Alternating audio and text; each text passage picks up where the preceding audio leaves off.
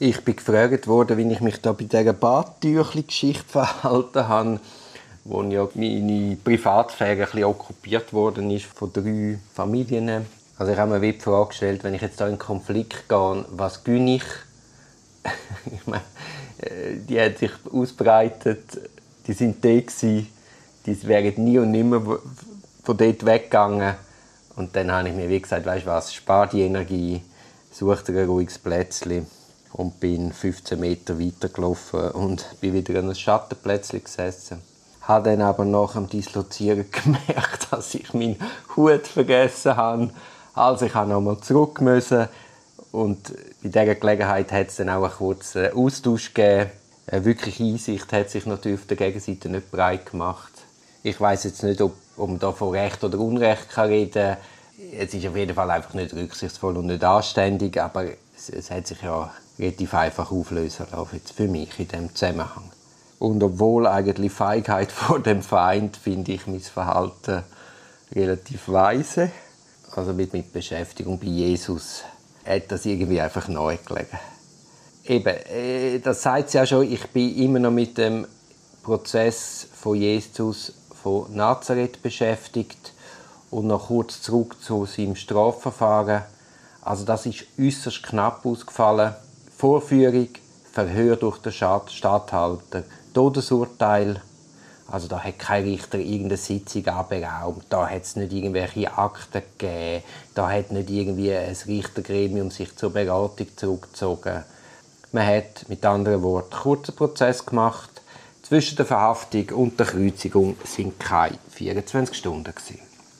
Das führt zurück zur Frage, wer hätte so etwas machen können und es liegt ganz klar in der Amtsgewalt von Pilatus als Präfekt von Rom für Judäa, wo natürlich Aufständische hat können mit der ganzen militärischen Härte begegnen. Also wenn der Jesus für den Pilatus ein römischer Rebell war, dann hat das ausgereicht für die Entscheidung Kreuzigung. Es hat zur Sicherheit und Ordnung von Rom dient. Und dann muss man es klar sehen, dass der Pilatus sich da nicht auf Ausnahmerecht beruft, sondern das liegt in seiner statthalterlichen Kompetenz. Also das Verfahren ist in sich regelkonform gewesen, kein Ausnahmerecht. Jetzt kennt man das ja auch heute so. Das ist ja nicht nur etwas, was vor 2000 Jahren so war. Wenn ich jetzt daran erinnere, an Guantanamo, wo die Amerikaner auch einfach Leute weggesperrt haben unter dem Verdacht, dass es Terroristen seien. Und es gibt einen Podcast, der heißt Sly, 14 Jahre Guantanamo, von den Journalisten Bastian Berbner und John Götz. Da, sieht man, dass es bei den Amerikanern anders ist. Die haben Ausnahmerecht begründet, haben das selber nicht in Amerika machen weil dort natürlich gewisse Prozessrecht gespielt hätten. Die. Und dann ist man auf die Idee gefallen, dass man das halt in Guantanamo macht. Dort hat es übrigens auch spannende Einblicke drin, was Folter mit den Leuten macht, was Folter mit den Folterern selber macht und dass Folter eigentlich absolut keinen Nutzen in sich trägt. Aber zurück zur Provinz Judäa und dem römischen Statthalter. Also die Kreuzigungsstrafe, das muss zu damaliger Zeit relativ häufig ausgesprochen worden sein. Es zeigt eine unnachsichtige Härte vom Statthalter und es zeigt eben auch, dass eben grosse Unruhe war in dieser römischen Provinz und man einfach mit drakonischen Strafen versucht hat, die Leute abzuschrecken.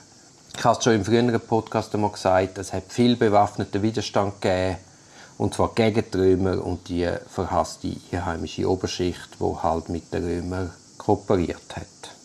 Wenn du viele Aufständige hast, was heißt das für Rom selber? Du wirst sie versuchen, mit militärischen Mitteln in Schach halten das ist wahrscheinlich einer der Ursprünge, warum Jesus und seine Anhänger mit absolut keine Milde rechnen können In dem Moment, wo er als Aufständischer gegolten hat, hat es dann gar keine große Rolle mehr gespielt, ob Jesus, wie es ja faktisch war, nämlich nicht selber ein Rebell war, also nie und nimmer hat zu einer Waffe greifen, sondern auf Gottes Hilfe gesetzt hat. Also das sind dann so Feinheiten, warum wahrscheinlich keins gehört hat zumal in so einem Schnellprozess, sondern aha, er sieht sich als König, aha, ein Aufständischer, aha, ein Kreuz. Also Rom hat da einem möglichen Unruhestifter einen ganz kurzen Prozess gemacht mit Justiz, mit Recht oder Gerechtigkeit hat das oder mit, einem, mit einer fairen Untersuchung hat das gar nichts zu tun. Es ist Machtpolitik zur Wahrung von höheren Interessen. Was uns ja wieder irgendwie zurück nach Guantanamo führt.